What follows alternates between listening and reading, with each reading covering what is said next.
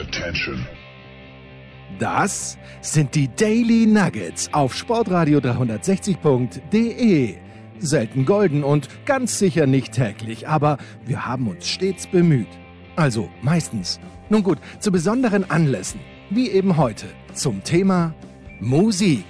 Die Daily Nuggets. Jetzt.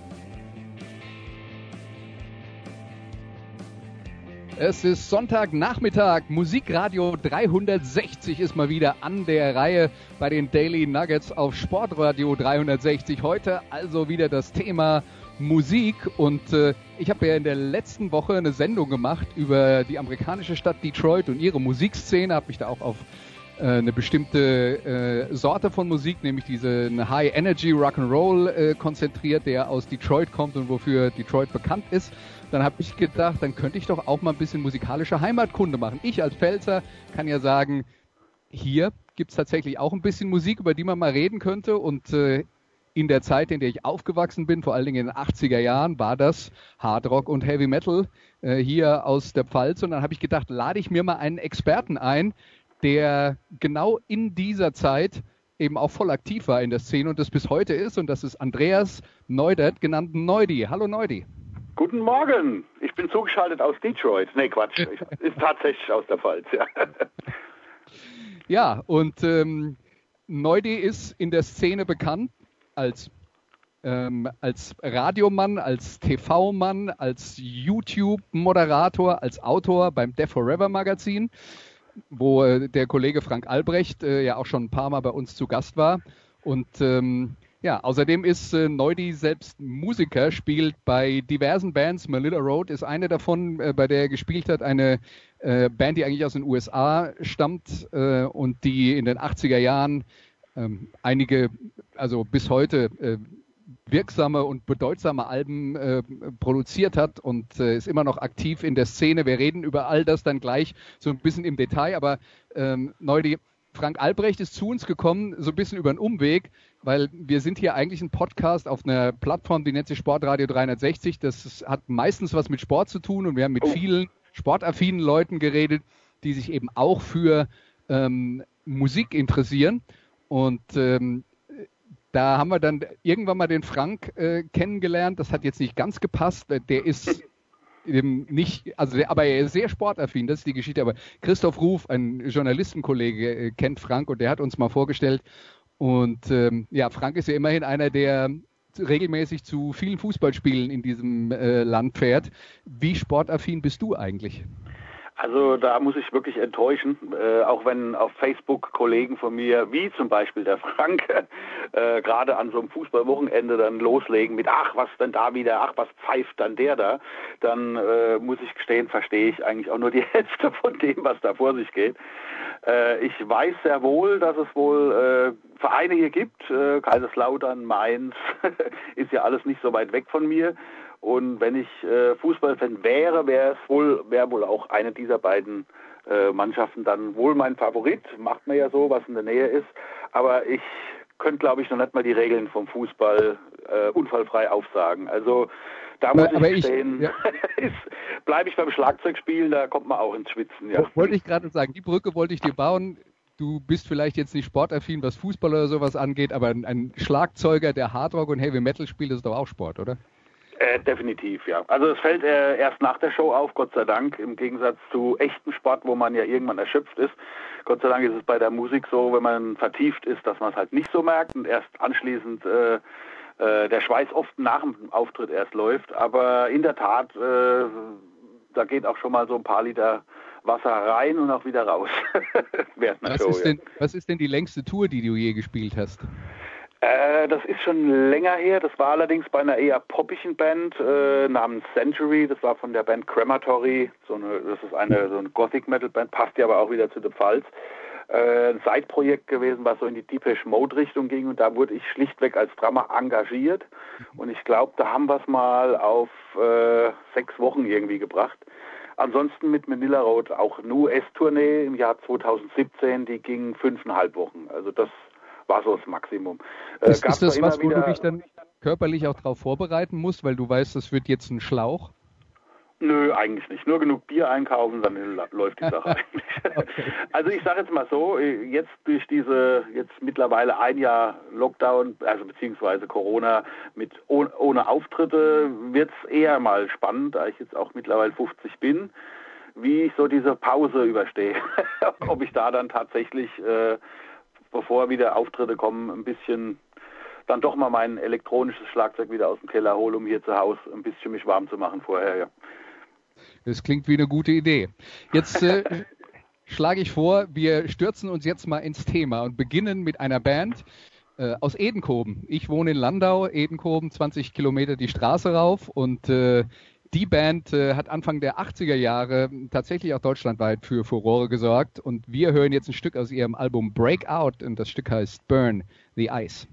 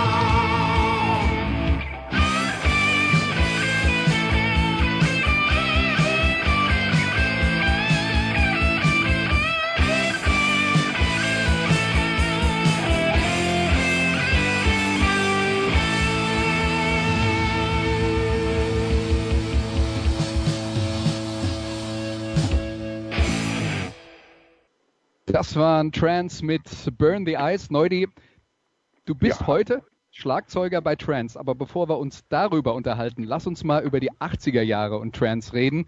Ähm, kann ja gut sein, wir haben ja jetzt auch ein äh, breit gefächertes Publikum. Viele sind jetzt nicht so auf Heavy Metal oder Hard Rock spezialisiert. Ähm, die hören sich das Lied an und sagen, gefällt mir oder gefällt mir nicht. Aber kannst du mal für uns einordnen, die Band Trans? Äh, ich habe gesagt, durchaus auch deutschlandweit oder auch international haben die für Aufsehen gesorgt. Wie groß waren die damals?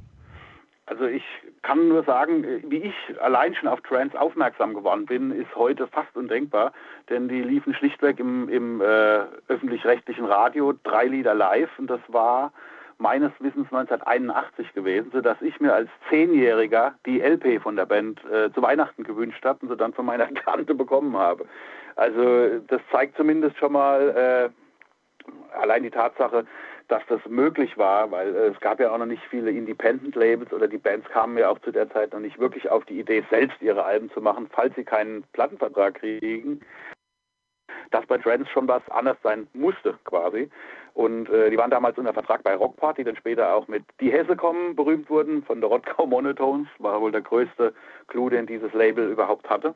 Und ja, spätestens mit dem Album äh, Power Infusion, äh, von dem wir äh, was, äh, wo gerade Heavy Metal Queen äh, fast schon ein kleiner Hit gewesen ist, war, hieß es dann damals wirklich Scorpions, Accept und Trance. Äh, alle anderen, Warlock und wie sie alle heißen, waren gerade noch in den Startlöchern. Andere Bands wie Fargo oder auch Rampage aus Hamburg haben es nicht ganz so gepackt, komischerweise. Und Trance waren halt wirklich zu dieser Zeit, kann man mit Luke, ohne, ja, mit Luke und Trug wollte ich sagen, äh, äh, kann man sagen, war ja, Nummer drei definitiv, was Hardrock äh, und Heavy Metal angeht, bevor dann überhaupt die ganze Szene in Deutschland losging, ja. Ja, du hast schon äh, erwähnt die Scorpions. Ich äh, habe mir jetzt dann auch, äh, als ich die Playlist für diese Sendung zusammengestellt habe, natürlich mal noch ein paar Sachen angehört und gerade bei Burn the Ice, ähm, die, wie die Leadgitarre dann über das Intro äh, spielt, da habe ich dann doch an Matthias Japs von den Scorpions äh, denken müssen. Das, mhm. ähm, das ist, also da, da gab es schon auch eine Verbindung und ähm, ich, ich finde ganz ehrlich, wenn ich mir die ersten zwei Transplatten anhöre, also diese Breakout und auch die Power mhm. Infusion, da sind richtig gute Songs drauf. Ja, das, die Machart war eigentlich, ich sag jetzt mal, das klingt vielleicht bescheuert, aber nicht viel anders wie bei der Popmusik. Also es sollte ein Refrain sein, an dem die Leute sich festhalten können. Äh, die, die, Texte sollen einen gewissen Anspruch haben, aber jetzt nicht die Welt verbessern. Und positiv, vor der Band war es immer, auch heute noch wichtig, positiv rüberzukommen. Mhm. Und im Grunde ist das Rezept nicht anders wie bei einem Schlagerlied auch oder bei, bei einer Popnummer, nur dass die Inspiration eben von den 70er Jahre Hardrock-Helden wie die frühen Scorpions auch mit Uli Roth an der Gitarre. Mhm. Unser Gitarrist Markus ist ein absolut äh, großer Uli Roth-Fan. Oh, hätte ich jetzt nicht Matthias Japp sagen dürfen. Nein, nein, den finde ich auch gut. Äh, ähm, Uli Roth ist halt ganz eigenständiger Mensch an der Gitarre und als Mensch. Und natürlich der Name Trance kommt eben auch von dem Album In Trance von den Scorpions, muss man halt auch ganz klar so sagen, ja. Natürlich ja. auch Michael Schenker mit UFO, das sind alles Einflüsse gewesen. Und es gab ja noch nicht so viel. Was in England vor sich ging, 1981 hat man damals in Deutschland, außer man war bei auf der Unmasked Tour von KISS, wo Maiden im Vorprogramm waren, hat man ja nicht viel mitgekriegt erstmal. Mhm. Äh, wir hatten ja noch keine Hefte in dem Sinne, und ja. also Mag Magazine, die uns äh, versorgen.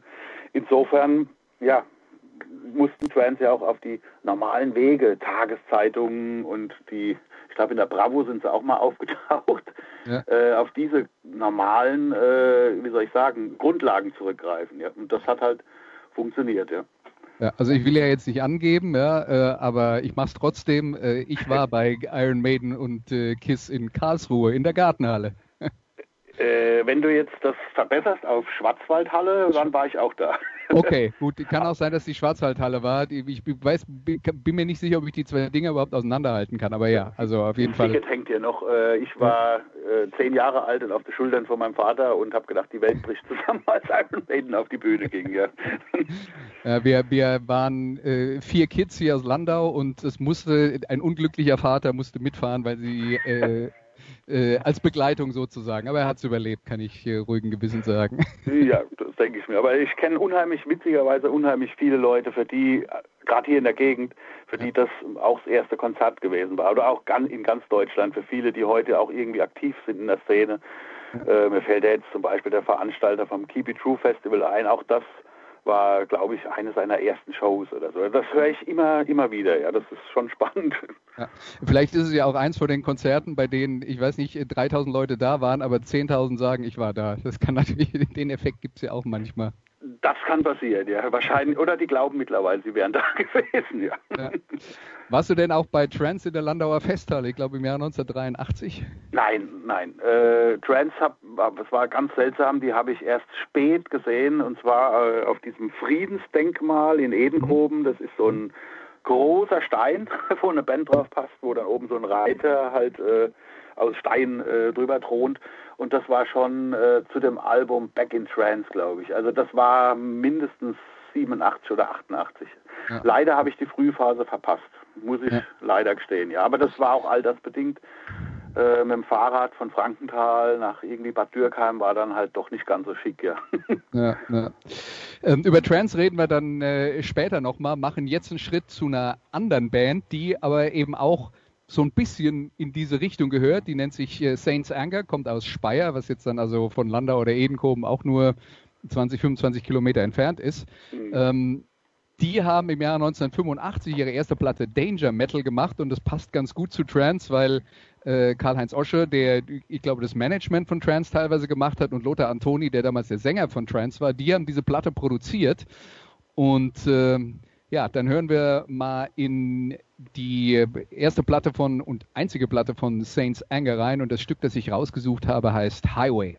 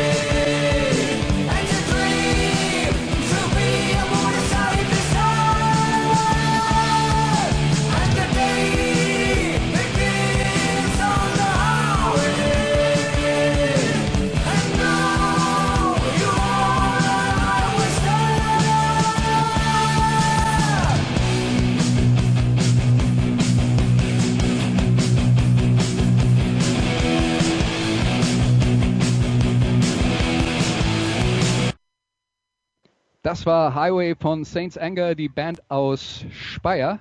Und äh, Neudi, ganz interessant, ähm, in der Beilage der Neuauflage der Platte äh, sind auch so ein paar Zeitungsausschnitte und Flyer und so von früher drin. Und da lese ich zum Beispiel äh, von einem Discoabend in Limburger Hof, wo Rudi und Neudi als Chaotic and Satanic Battle Crew aufgelegt haben. Wie lief das denn ab? Was kann ich mir darunter vorstellen?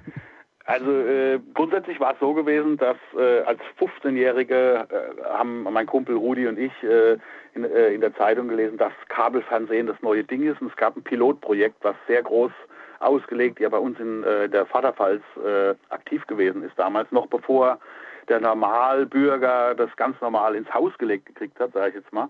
Und eins davon war halt recht früh schon der offene Kanal, der damals noch einen anderen Namen hatte. Der hieß ich weiß nicht mehr genau, wie er hieß, auf jeden Fall noch nicht offener Kanal.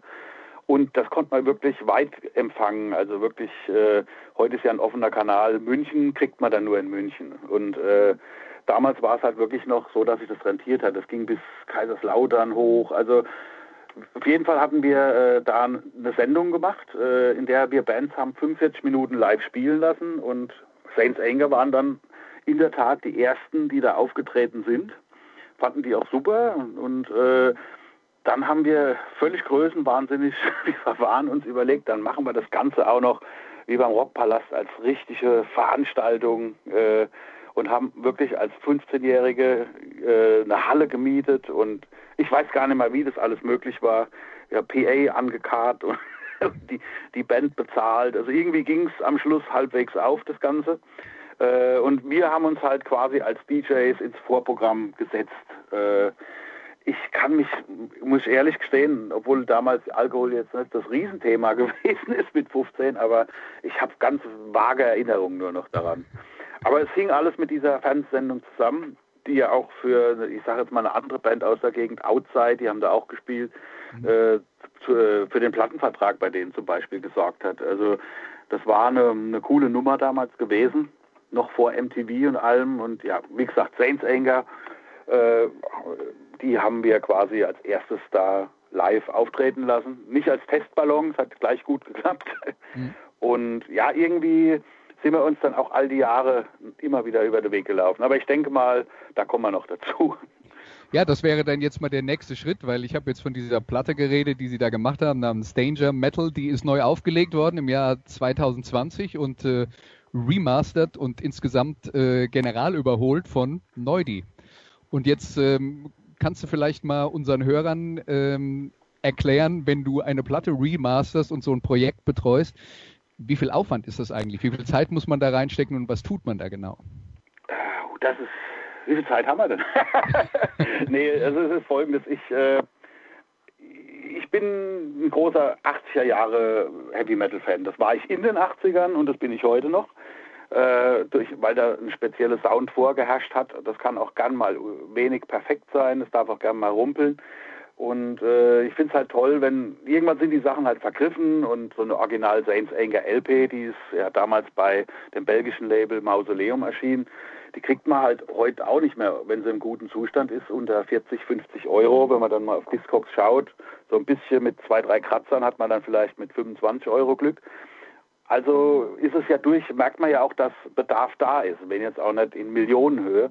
Und äh, ja, Saints Anger war jetzt eine von den Bands, die mir äh, sowieso schon immer ja, am Herzen gelegen haben. Und äh, ich arbeite ja für die Firma Zyx Music in Deutschland äh, und betreue dort das Heavy, Hard and Heavy Label, so wird es genannt, das ist eigentlich Hard Rock und Heavy Metal Label äh, Golden Core weil ich da auch mit meiner Band Manila Road jahrelang unter Vertrag war, so kam das dann quasi zustande. Mhm. Und äh, ja, und wir haben sechs Mausoleum-LPs lizenziert und da war dann, Gott sei Dank konnte ich da Saints Anger dazu holen. Äh, das heißt, für diese Veröffentlichung wurde die Original-LP, wie sie äh, in einem ungespielten Zustand aufgetrieben und äh, von einem äh, Studio, was sich darauf spezialisiert, überspielt. Sowas kann auch durchaus eine bessere Qualität liefern, als wenn man ein, heute noch ein altes Masterband nochmal überspielt, was allerdings schon ja, schimmelt oder Aussätze hat. Es ist fast nicht auszuschließen, dass das passiert. Ja, und äh, das heißt, äh, ich konnte das eigentlich machen, ohne die Band zu fragen. Ich habe vorher immer mal wieder Palace getroffen, so hießen sie ja dann ab den 90er Jahren, die beiden ja. Haralde in der Band. Ja. Kommen wir gleich dazu, ja? Genau. Und immer wieder musste ich mir mehr oder weniger anhören, das wissen Sie selbst, wenn Sie das jetzt hören, werden Sie es auch zugeben, ach, bleibt mal mit Saints Anger, das braucht doch heute kein Mensch mehr. Und habe gesagt, spiel doch wenigstens mal eins, zwei Songs, irgendwie Highway oder irgendwas, da würden sich doch die Fans freuen. Mittlerweile gibt es ja Festivals, die nur auf solche Reunions aus sind, und wenn sie nur für einmal sind. Aber irgendwie wurde das immer abgelehnt und ja, dann habe ich gesagt, so Jungs, jetzt habt ihr ein Problem. Ich mache die jetzt auf jeden Fall, die CD, weil ich sie lizenziert habe. Ihr könnt jetzt entweder mitmachen oder nicht. Und auf, und auf einmal war Harald Piller, der Sänger, echt Feuer und Flamme und hat dann Bonusmaterial geliefert, ein komplettes Live-Konzert, was auf der zweiten CD zu finden ist. Und auf einmal hat man da äh, Material gehabt, also von einer LP von 35 Minuten hat man auf einmal fast 160 Minuten Material gehabt. Ja, und dann geht's halt los. Dann wird es restauriert. Äh, das heißt, wenn da ein kleiner Aussetzer ist, muss man versuchen, den irgendwie so zu kitten, dass es keiner hört. Dann sind dumpfe Aufnahmen, dann sucht man mit dem Equalizer, ob man nicht doch noch ein paar Höhen findet. Also lauter solche Detailfragen. Mhm. Man kann, ich sage immer, man kann nicht zaubern, aber man kann Sachen durchaus besser klingend machen, wenn man eine Vision hat, wie man es denn gerne hätte und dann darauf hinarbeitet. Also ich bin jetzt nicht der gelernte Studiomensch, krieg's aber, wie mir gelernte Studiomenschen bestätigen, gut hin. und äh, ja, und so ist dann die Saints Anger irgendwann zu diesem Monster geworden. Diese Doppel-CD mit 20 Seiten Booklet. Äh, Harald Piller hat noch Fanbriefe zu Hause gefunden. Also es ist einfach toll, auch die, wie die Zusammenarbeit gelaufen ist. Ja. Und er hat dann selbst, nachdem das Ding raus war, halt auch mit, mit geschrieben, dass er Tränen in den Augen hatte, wie, wie das gewonnen ist und dass quasi dieses Teil seines Lebens eigentlich für immer jetzt nochmal festgehalten wurde. Und ja. das sind so Momente, und selbst wenn es nur 800 oder 1000 Leute am Ende kaufen, diese Doppel-CD, das hat sich äh, auch allein aus, aus solchen, ja, ich sage jetzt mal naiven, aber menschlichen Gründen einfach rentiert, das zu tun, ja. Ja, absolut. Absolut. Und dann hast du ja von äh, Harald Piller geredet. Man muss jetzt, wir haben über Saints Anger ge, äh, geredet, haben gesagt, die haben sich dann irgendwann aufgelöst, aber eigentlich gar nicht so richtig, weil ich glaube, drei Viertel haben dann als Palace weitergemacht. Mhm. Und die gibt's noch bis heute, haben, glaube ich, inzwischen sieben Alben veröffentlicht. Und jetzt hören wir mal ein Stück aus dem neuesten Palace-Album, das heißt Reject the System, ist 2020 rausgekommen. Also noch äh, sehr, sehr aktuell. Und das Stück heißt Final Call of Destruction.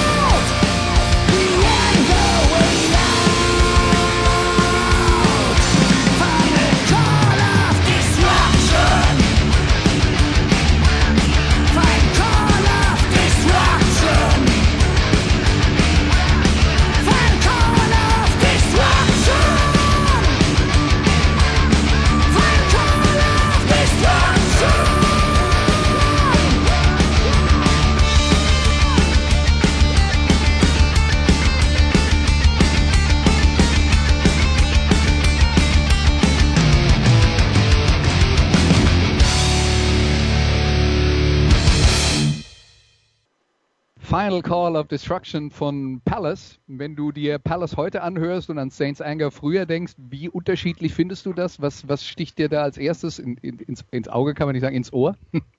Also natürlich die Produktion. Äh, äh, das meine ich jetzt auch nicht negativ. Ich selbst stehe auf nat extrem natürliche Produktionen, die auch nicht super perfekt sind. Palace investieren mittlerweile, also was heißt mittlerweile, Palace äh, investieren offensichtlich Budget für einen, einen, zeitgemäß fetten Sound, der allerdings für mich immer noch natürlich genug ist. Also ich will das nicht kritisieren, aber das ist natürlich ein Riesenunterschied zu damals. Und, und, wenn man sich das Highway anhört, das hat eine gewisse Naivität, was schlichtweg damit zusammenhängt, dass die Jungs damals irgendwie Anfang 20 waren. Da ist man ein anderer Mensch. Äh, ist, wenn man die von die Kill 'Em All, die erste Platte von Metallica hört, dann höre ich Teenager. man hört ja. sie einfach. Äh, ja. bleibt nicht aus. Und das, umso peinlicher ist es, wenn die versuchen, heute wieder wie damals zu klingen, weil äh, mit 50er, die Milliardär, Millionäre sind, äh, schaffen sowas einfach nicht mehr. Und deswegen finde ich es gut, dass Palace äh, ihren Weg gefunden haben. Die, der Gesang ist das, was mit Sicherheit am ehesten an früher erinnert weil der Harald Piller hat eine eigenwillige Stimme. Mhm. Love it or hate it, kann man da sagen. Und ich finde sowas besonders gut, weil ich sage jetzt mal, gute, normale Sänger haben wir wie Sand am Meer, aber solche ja, äh, einzigartigen äh, Stimmen findet man eher selten. Und ja, und ich finde es einfach klasse, dass sie ihren Traum weiterleben. Das habe ich auch im Booklet von der Saints Anger geschrieben. Das erinnert mich an die Band Anvil, wo es ja auch diesen Film gab, wo mhm. der Sänger, Gitarrist und der Drummer ja, wie ein Ehepaar quasi, mit allen Höhen und Tiefen immer noch dran glauben, das wird was und wir haben Spaß an der Sache. Und das hört man auch der Musik von Palace an. Da steckt jetzt kein, äh, ich sag mal, kommerzielles Kalkül dahinter, irgendwie direkt irgendwie ins Radio zu kommen, was, ja, wie wir gerade gemerkt haben, trotzdem passiert. Aber, äh, sondern es ist immer noch das Feuer da von den, von damals. Und äh, deswegen respektiere ich das so, was die Jungs heute treiben, ja. Ja, und dann haben wir ja jetzt so ganz heimlich still und leise durch die Hintertür auch den Sprung von den 80ern in die Gegenwart geschafft mit dem 2020er Album von äh, Palace und machen jetzt in der Gegenwart weiter und äh, hören jetzt eine Band aus Landstuhl. Also für alle, die sich in der Pfalz nicht so auskennen, sowas soll es ja geben. Die grobe Richtung ist Kaiserslautern. Ja? Und ähm, ziemlich mittendrin im Pfälzerwald und die Band heißt Lord Vigo. Äh, die haben inzwischen vier Alben veröffentlicht. Äh, das äh, letzte heißt The Dance de Noir und das Stück heißt At the Verge of Time.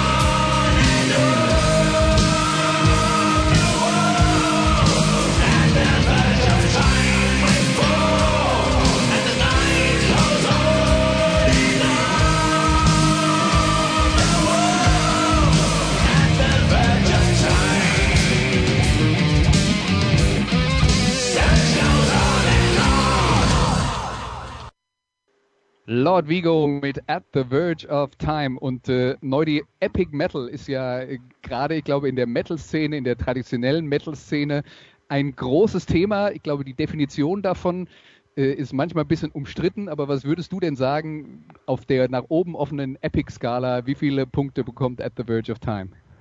Äh, ja, das ist echt schwierig, weil äh, das ist wie mit dem Begriff Power Metal. Den in der 80er haben Bands wie Overkill mit ihrem schnörkellosen, kurz vor Thrash Metal sich selbst Power Metal genannt. Äh, und heute ist es halt absoluter Tralala teilweise, äh, der in Richtung Blind Guardian geht. Das ist nicht bös gemeint, aber äh, da hat sich was verändert. Und so ist es auch mit Epic Metal. Äh, ich, für mich hat, haben viele normale Heavy Bands, ob, egal ob, ob Hard Rock oder Speed oder Thrash, ihre epischen Momente. Also so mhm. sehe ich es eher. Äh, und selbst äh, das Epizentrum, in dem ich ja äh, fast zehn Jahre dabei sein durfte, Manila Road, wenn man mal guckt, die größten Hits waren eher so die kurzen Nummern wie Necropolis oder Divine Victim, die eigentlich mit Epic Metal herzlich wenig zu tun haben. Insofern, äh, bei Lord Vigo würde ich eher sagen, die holen sich ihre, ihren epischen Faktor aus dem Doom Metal, wobei ich hier viel raushöre von späteren Black Sabbath mit Tony Martin zum Beispiel. Die Platte mhm. Headless Cross finde ich sehr, könnte sehr einflussreich auf gerade diesen Song gewesen sein. Ja. Und die Jungs sind in einem Alter, dass sie das kennen sollten. äh, aber halt auch äh, Candlemass, äh, die ja auch nicht nur äh, absolut zähflüssig spielen, sondern durch auch mal ja, mit Tempo an den Tag legen. Äh, die zeigen ihre Epik innerhalb des Doom Metal. Und so würde ich Lord Vigo eigentlich auch einordnen. Und äh, die haben sich da aus dem, also irgendwie so gefühlt aus dem Nichts auf einmal so einen ganz angenehmen Platz in der Underground-Szene, also ich sage jetzt mal die Szene, die sich auf Festivals wie Keep It True oder Headbangers Open Air bei Hamburg trifft. Äh, ja, die haben sich da so einen Platz erschlichen. jetzt sind sie jetzt sind sie da. Die letzte Platte hat überall super Kritiken gekriegt und das freut mich so ganz extrem für die Jungs, weil ja, die Pfalz war dann so, so schön wie sie ist. äh, so richtig mengenmäßig viel äh, hat sich in den letzten 15 Jahren eigentlich nicht getan. Und da ist es doch toll zu sehen, dass gerade jetzt wieder mal ein bisschen was passiert, auch Bands mit Plattenvertrag. Und bei der Gelegenheit kann man auch noch Hammer King anbringen, die ja auch da hinten aus dem Eck sind und teilweise auch schon Überschneidungen zu Latvigo von der Besetzung her hatten. Ja. ja. Ja, du hast das jetzt schon angedeutet, Manila Road, also die Band, für die du äh, gespielt hast und was da draus wird und noch werden soll, äh, da reden wir dann äh, gleich nochmal drüber, aber ähm, gelten ja äh, als sowas wie die Urväter des, äh, des äh, Epic Metal. Ähm, wie würdest du denn definieren, was, äh, was eigentlich einen epischen Song, einen epischen Metal-Song ausmacht, wenn er gut sein soll? Das ist echt schwierig. Also grundsätzlich mal, na, das ist echt eine schwere Frage. Weil äh, wenn ich jetzt sage, es ist ein langer Song, das muss nicht sein. Man kann auch äh, ein Song äh, kann zehn Minuten sein, aber einfach halt nur deswegen, weil den, weil er langweilig ist.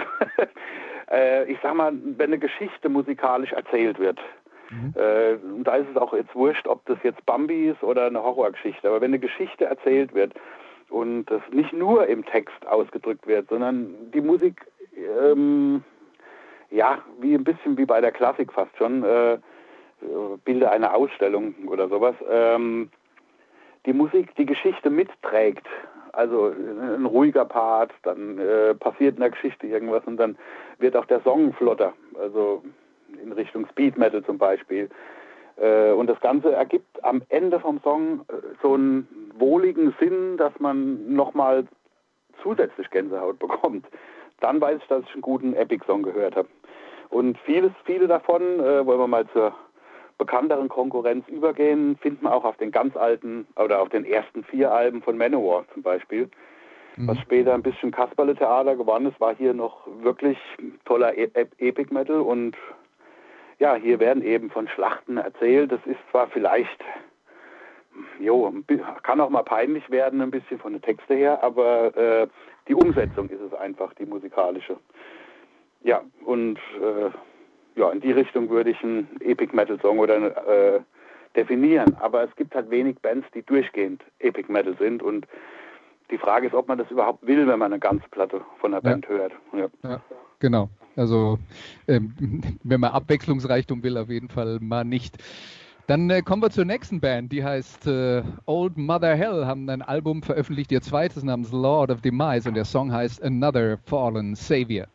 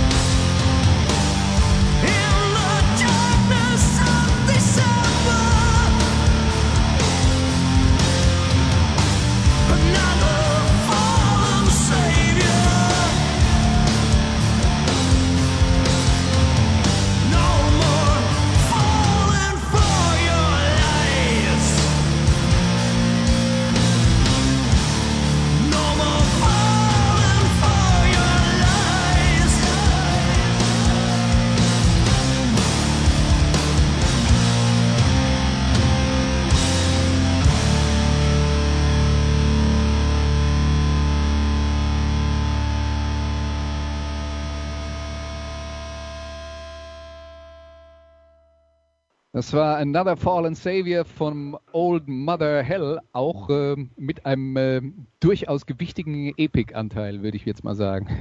Definitiv, ja. Und äh, irgendwie hatte ich bis vor kurzem immer noch den Eindruck, die Jungs sind aus dem benachbarten Bundesland, dass, weil das mindestens einer aus Mannheim ist, aber es sind tatsächlich tatsächlich Pfälzer. Ja, also ich, ich bin auch nur drauf gekommen, weil ich habe mir damals die erste Platte gekauft und da steht halt als Bandadresse Obrichheim äh, ja. Äh, in der Pfalz drauf und äh, dann habe ich, den, hab ich die mal für uns vereinnahmt. Das ist auch richtig so. Das, die, das, alles andere wäre auch definitiv falsch. Äh, die haben genug Bands da drüben in der Region. Nee, also bei mir war es ähnlich. Bei mir hat irgendwann der der hochgewachsene Sänger vor mir gestanden und hat mir eine CD in die Hand gedrückt und hat gesagt, hör dir doch mal an, was wir da so machen. so kam das äh, schlichtweg bei mir, äh, der Kontakt zustande und man kannte sich auch schon von Sehen von diversen Festivals und jetzt muss ich halt doch Mannheim nennen, auch von Konzerten in einem Club namens der Siebener Club in Mannheim, wo auch viele Pfälzer rüberfahren, äh, weil da sehr viele Veranstaltungen hoffentlich bald wieder sind. Und, dann, und da kann man sagen, also wenn man sich für Heavy Metal und sagen wir mal ein bisschen undergroundiger interessiert, dann ist der Siebener Club auch eine gute Anlaufstelle, weil viele Bands da spielen, ne? Absolut. Also es ist, also ich kriege kein Geld von denen, um das zu sagen, aber es ist einfach von vorne bis hinten einfach traumhaft. Und die haben das Glück, dass sie eine Sommerbühne haben, wo, äh, sodass äh, so, äh, eigentlich dieses Jahr auch schon wieder Konzerte geplant sind auf einem Platz, wo 400 Leute, ja, 300 Leute hinpassen, dürfen dann wahrscheinlich 80 bis 100 hin. So wird es wohl wieder enden. So war es auch letztes Jahr im Sommer. Und ich hoffe, dass äh, die dann genug Geld einnehmen, um halt äh, ein bisschen wieder was auszugleichen. Aber es ist richtig, ja. Also dieser Club, die geben sich Mühe. Jede Band ist happy, die da war. Der Sound ist gut und ja, also nach so vielen Clubsterben, früher hatten wir, sind wir immer in den in die Hafenbahn, nach Offenbach und also das gibt's ja alles leider nicht mehr. War dann der Siebener Club echt so, ja, wie sagt man, ein, äh, ein Segen quasi. Und äh, dadurch, dass der dann zur Pfälzer Seite liegt, was Mannheim angeht, sind es von mir aus, äh, ich wohne in der Nähe von Oppenheim, äh, das ist wiederum in der Nähe von Mainz.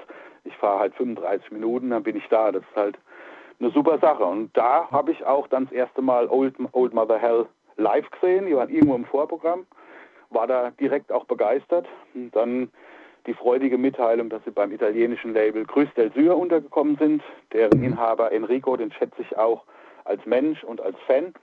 Und es ja, läuft offensichtlich sehr gut für die Jungs und ja, erneut kann ich sagen, die haben es auch verdient, ja. Ja, Old Mother Hell, also wir werden beobachten, was da noch kommt. Wie gesagt, die haben auch äh, gerade ihre zweite Platte erst veröffentlicht und dann machen wir den Bogen zurück zum Thema Trance. Und äh, Neudi, wir haben vorhin drüber geredet, ähm, wie erfolgreich Trance eigentlich mit ihren ersten beiden Platten waren. Jetzt ist natürlich der andere Teil der Wahrheit, dass ähm, die danach nicht mehr auf dem aufsteigenden Ast waren. Es gab alle möglichen Probleme. Ähm, ich glaube, das wäre vielleicht nicht nur ein Podcast, sondern eine ganze Podcast-Serie, wenn man mal darüber reden würde, warum es bei Trans eigentlich nicht gereicht hat für den Durchbruch. Und, ähm, das kann man direkt schnell sagen. Äh, ja. äh, fremd und selbst Eigenverschulden. ja, das ist ja meistens eine Kombination aus diesen Schwierigkeiten, ja. Genau, ja. Also ich sag mal so, auch äh, diverse Pfälzer-Bands haben, äh, oder fast Pfälzer-Bands wie die Mannheimer Hunter zum Beispiel, die ja ich sag mal, Ludwigshafen-Mannheim lässt sich heute noch schwer trennen als Szene. Das wäre auch eigentlich Quatsch, weil nur ein bisschen Wasser dazwischen ist. Äh, erste Platte grandios, zweite Platte war dann schon diese Anbiederung an den amerikanischen Sound, wie man es in der 80er genannt hat. Äh, heute wissen diese Leute eigentlich auch selbst, wie Quatsch das eigentlich damals gewesen ist, weil die Amerikaner hatten schon immer genug eigene Bands, die mussten nicht auf Deutsche warten die nach US-Hardrock klingen. Das ist völliger Humbug. Und auch bei Trance war es halt ähnlich. Äh, schon die Victory, die dritte Platte, war wesentlich geglätteter als äh, oh, Wollen wir da mal über den Drum-Sound reden? Der Drum-Sound, den kann ich sogar hundertprozentig erklären, weil ich frage natürlich bei allen alten Bands, in die ich einsteige, erstmal Löcher in den Bauch, bis die kotzen. äh, die wurde aufgenommen in den Dirks Studios und Accept haben gerade das Studio verlassen, als sie ihre Metal Hard produziert haben. Mhm. Und äh, das, die Victory wurde mit den Einstellungen äh, am Mischpult von dieser Platte quasi aufgenommen. Okay. Und die Drums waren damals eine bizarre Mischung aus Natur und irgendwas, irgend, das ist, also ich selbst verstehe es nicht ganz, irgendwas computerisiertes, aber gespieltes, aber noch nicht das, was später getriggertes Schlagzeug war, wo diese, äh, ja, diese Metallpfropfen da auf den Fällen festgemacht werden und quasi, äh, ja, der Sound aus dem Computer kommt, obwohl er gespielt ist. Äh, und ja, diese Mischung ist es halt. Und äh, die war damals modern und unser Gitarrist hat halt mehrfach gesagt, die alle wollten diesen Def Leppard Drum Sound haben, ja, der damals ja. in war. Dieses, die waren alle unzufrieden mit dem natürlichen Sound eines Schlagzeugs und wollten dieses. Also er sagt, dass, äh, dass äh, den Sound der Popmusik auf Heavy Metal übertragen. Das Fette ja. von diesem Disco Sound, sagte er immer. Ja. Und ja, und so klingt es dann halt auch eben. Ja. Ja. Ist ja auch so ein bisschen das Problem, also gerade in den 80er Jahren, ne? also sagen wir mal so, im Underground Metal werden die 80er Jahre ja vergöttert. Ich persönlich finde ja, wenn man jetzt mal so die Rock- und Popmusik insgesamt schaut, da sind ja gerade soundmäßig ganz viele schlimme Sachen gemacht worden und das, was damals modern war, ist ja jetzt wirklich eigentlich heute das abgeschmackteste, was man sich vorstellen kann. Äh, stellenweise schon, ja. Also vieles, was wir heute vergöttern äh, oder auch junge Bands äh, versuchen wieder hinzukriegen, äh, wollten die Bands ja damals gar nicht. Die hatten einfach nicht, schlichtweg nicht mehr Geld. also ja. auch, äh, diese, diese Rumpelsounds von britischen Bands, äh, zum Beispiel auf dem Label Need Records, Venom oder Raven, diese Bands, äh, das ging halt einfach nur nicht anders. Aber heute sind es junge Bands, die probieren genau diesen Sound hinzukriegen und moderne Tonstudios quasi zur Verzweiflung bringen. Wir wollen so klingen wie die. Und es ist fast, fast unmöglich. Äh, aber ja, es ist schon richtig. Ich kann heute Judas Priest höre ich gerne bis zur Screaming for Vengeance, aber schon ab Defenders of the Faith mit diesen Fairlight Drums oder wie die heißen, dieses System, was damals verwendet wurde, das geht heute für mich auch gar nicht mehr einfach. Die Songs werden deswegen nicht schlecht, aber von der Produktion würde ich mir wünschen, da wird einer nochmal Schlagzeug drüber spielen heute. Ja. Und ähm, dann sind wir jetzt beim Thema Trance und ich habe jetzt schon angesprochen, ähm, der Weg ging nicht bergauf, da kam die Victory-Platte. Man muss auch sagen, da waren sehr, sehr lange Pausen drin und das zu einer Zeit, wo eigentlich Bands, die erfolgreich waren, jedes Jahr eine neue Platte auf den Markt geworfen haben. Da muss, haben, könnte ich ganz kurz einhaken, ja? Ja? weil das ist äh, Fremdverschulden gewesen.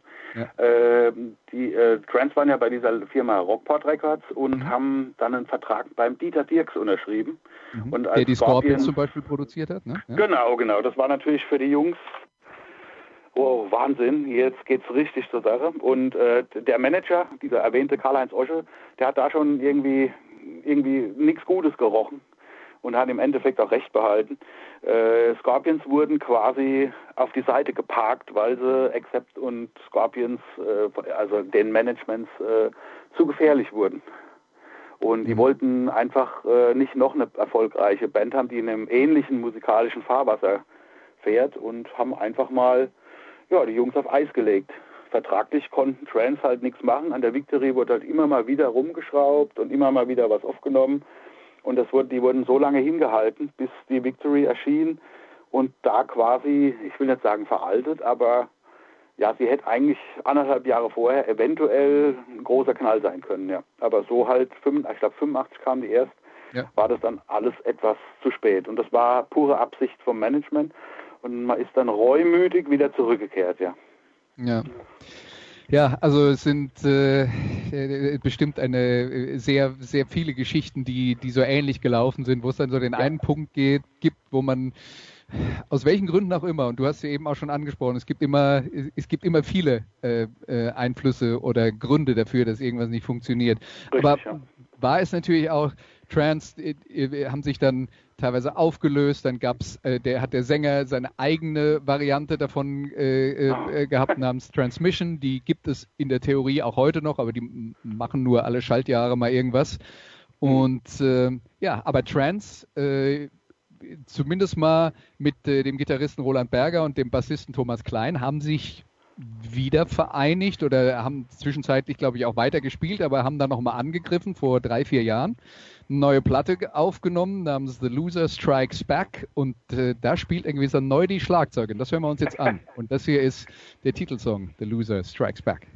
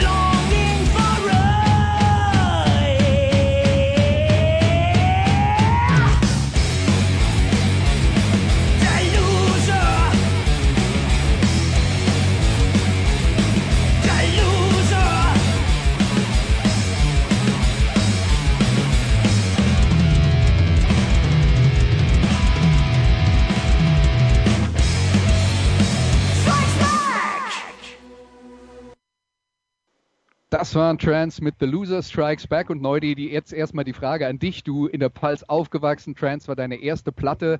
Heute spielst du in dieser Band. Wie kam das zustande und was bedeutet das für dich? Also das war relativ einfach, kann man fast schon sagen, weil äh, als ich zu Manila Road bin, äh, wurde das alles aus Wichita in Kansas geleitet, die Geschicke der Band. Äh, ich habe zwar auch ein bisschen rumgerührt, aber ich kann es halt auch nur beschränkt machen. Und äh, wir haben dann deutsches Management noch zusätzlich gekriegt für Europa. Und das ist der Mike Möller, der unter anderem auch das Breakout-Magazin macht, aber auch da schon Bands wie Subsignal betreut hat. Äh, früher ist er mit allen möglichen Bands unterwegs gewesen. Unter anderem auch Trance in den 80ern. Und da hat er mit Karl-Heinz Osche zusammengearbeitet. Er hat auch bei Rockport Records gearbeitet, dem Label. Also man kannte sich äh, mehr als nur flüchtig.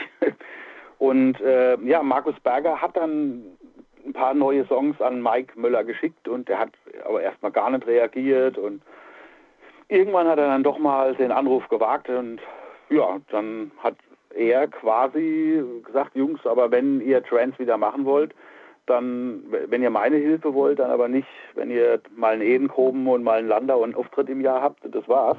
Wenn dann richtig. Und dann ja. sind erstmal zwei ausgestiegen, weil sie Angst gekriegt haben.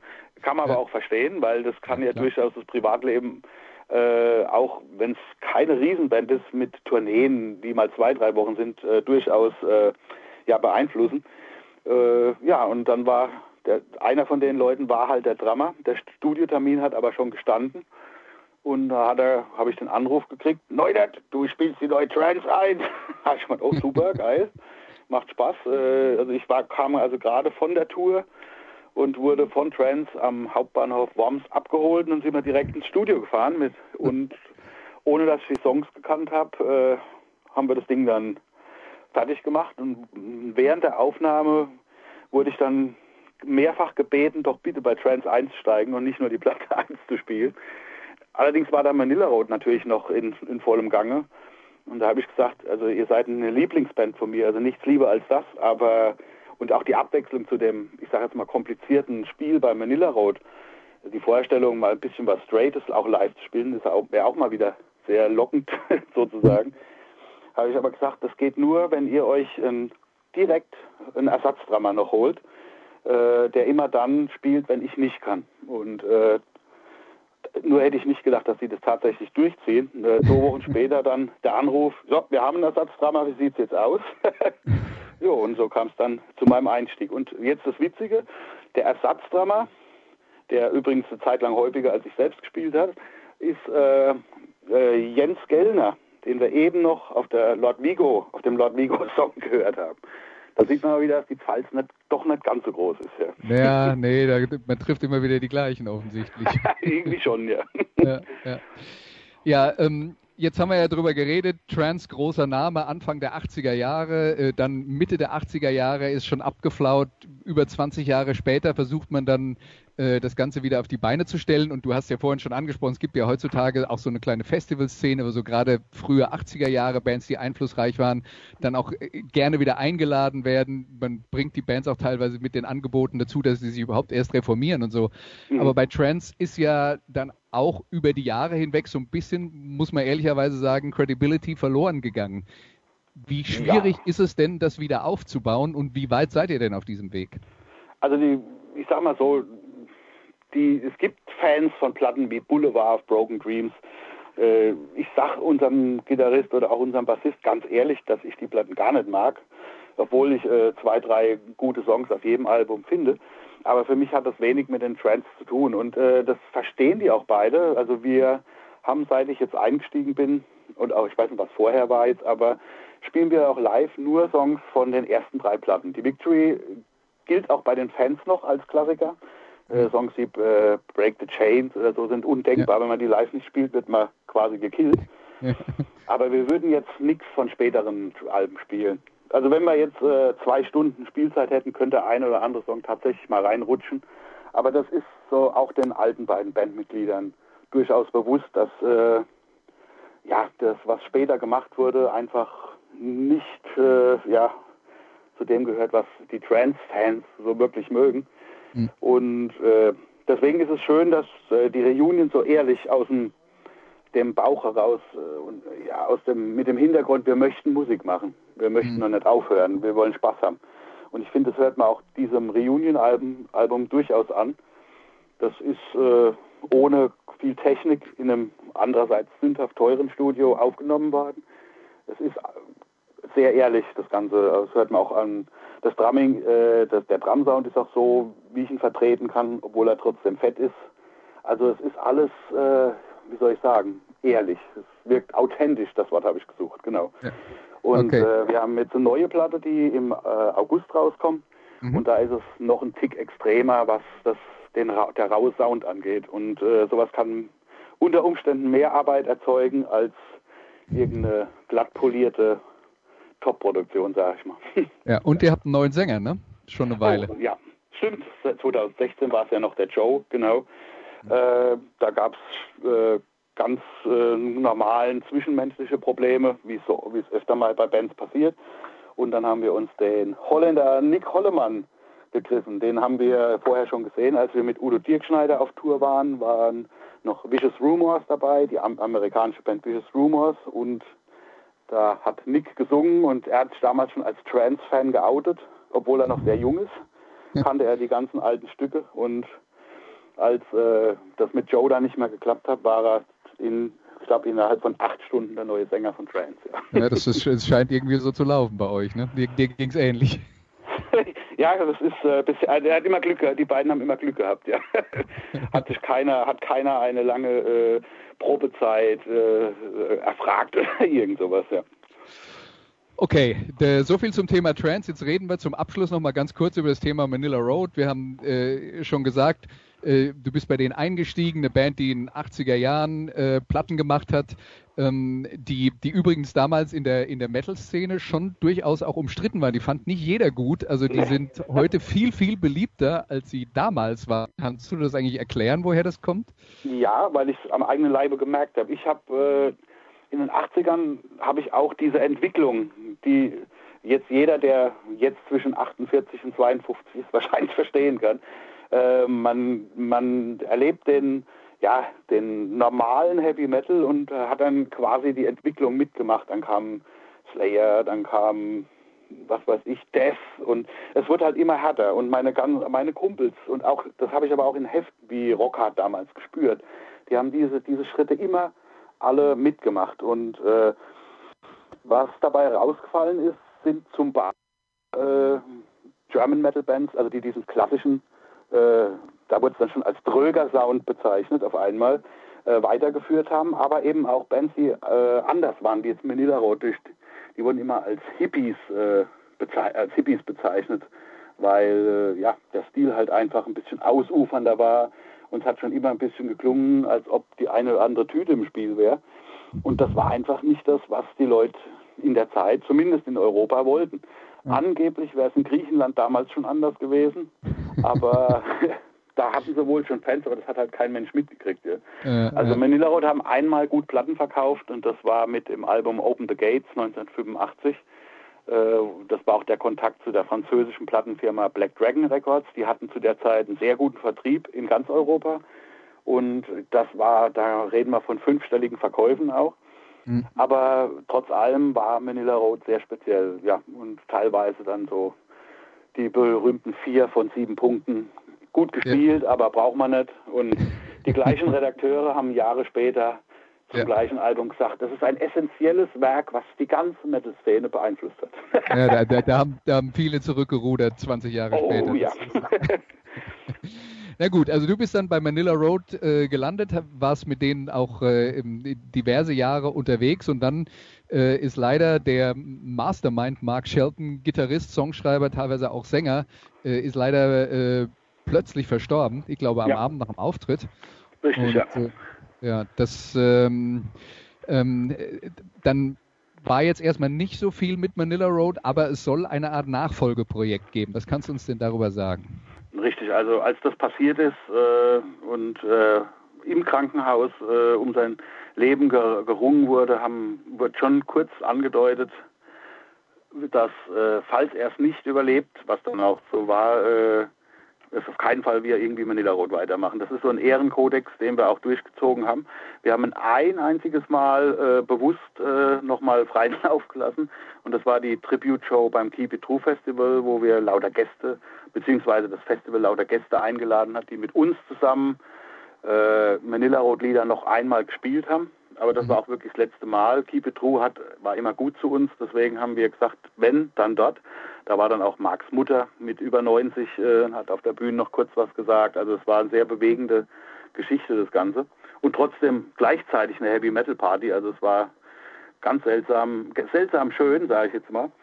Äh, ja, und zu diesen Proben haben wir uns ja dann endlich wieder getroffen, äh, nach einem Jahr, und haben festgestellt, dass äh, der Gitarrist, der Mark Shelton am meisten ersetzt an diesem Abend für diese Tribute-Show, äh, sich so in das Thema reingearbeitet hat. Der kommt eigentlich eher aus dem Thrash, macht allerdings mit mir auch die New Wave of British Heavy Metal Band Roxcalibur. Äh, Cully heißt er. Und äh, ja, das, die Chemie hat einfach gestimmt. Und wir haben direkt beschlossen, wir sollten diese Chemie nicht einfach ja, in der Rhein kippen äh, oder äh, in der Arkansas River in Wichita, sondern äh, was Neues draus basteln. Und das haben wir getan, also zwei in den USA, zwei hier in Deutschland. Und das Ganze natürlich dann über E-Mail, Facebook, äh, werden dann MP3s verschickt. Ich habe mittlerweile die kompletten Drums eingespielt. Die Gitarren sind so gut wie fertig. Wir haben also quasi zusammen komponiert, obwohl wir weit auseinander sind. Und es hat funktioniert. Das ist eines schön eigenwillig, was wir da machen. ähm, es klingt nicht nach Manila Road, aber ich sage jetzt mal, dadurch, dass es so eigenwillig ist, hat das ist das, was es mit Manila Road verbindet. Was jetzt noch aufgenommen werden muss, ist der Gesang von Brian Patrick und dann wird mit Sicherheit eine Manila Road Komponente dazukommen, weil der Gesang halt prägnant ist. Mhm. Aber wir haben auch definitiv nicht vor zu sagen, wir spielen irgendwie dann in Zukunft live die Hälfte Manila Road und die Hälfte die neue Band. Wir haben nämlich noch keinen Namen. Wir wollten uns Coronis nennen und dann kam Corona und da haben wir gedacht, keine gute Idee. äh, und ja, also das ziehen wir weiterhin durch. Äh, als fünfte Zugabe, da vielleicht mal Necropolis, könnte passieren, wenn wir einen im Tee haben, aber wir wollen uns nicht auf dem Rücken von Manila Road ausruhen. Also das ist ein ganz klarer Fall. Wir, da legen wir enorm viel Wert drauf. Dafür ist Manila Road einfach zu heilig in der Szene. Ja. Ja, dann äh, würde ich sagen, drücken wir mal alle die Daumen. Also erstens für das äh, Nachfolgeprojekt von Manila Road, dann zweitens für die neue Platte von Trance, die im August rauskommt, dann drittens dafür, dass all das auch irgendwann mal wieder live auf irgendeiner Bühne zu sehen ist und zwar möglichst bald.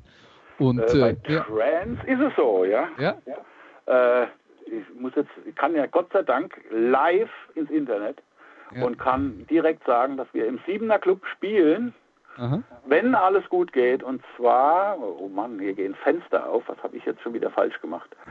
Remind me later, genau. So, hier haben wir es doch. Äh, wir spielen, nein, ich finde es nicht. Äh, in, der erst, in der ersten Augustwoche haben wir einen Auftritt im, äh, äh im Siebener Club angedacht. Okay. Also, Siebener Club Mannheim, Trans, hoffentlich, genau. wenn alles gut geht, erste Augustwoche. Wie gesagt, da kann man dann auch äh, Open Air äh, wenn's, äh, wenn es drin nicht geht. Das muss und, auch mehr sein, ja. Ganz, äh, ganz dringend, ja. Mhm. ja. Insofern, wir drücken die Daumen, dass das klappt und für alle andere ähm, Unternehmungen, die du, äh, die du da noch vorhast, es ist ja vieles, das äh, bei dir auf dem Zettel steht. Und sagen jetzt erstmal Danke, Neudi, dass du dir so viel Zeit genommen hast, um mit uns über Heavy Metal aus der Pfalz zu reden.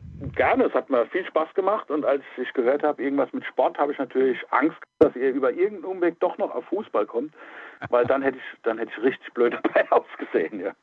Aber ich kenne noch einen, und zwar Briegel, die Walz aus der Palz. Den kenne ich noch, ja. Ja, ja, ja, ja, okay. Alles gut.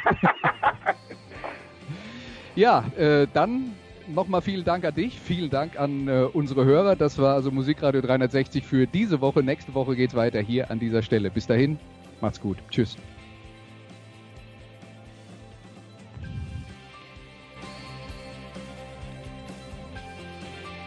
Das waren die Daily Nuggets auf Sportradio 360.de. Ihr wollt uns unterstützen? Prächtige Idee! Einfach eine Mail an steilpass at sportradio 360.de schicken und ihr bekommt alle Infos. Und versäumt nicht die Big Show. Jeden Donnerstag neu.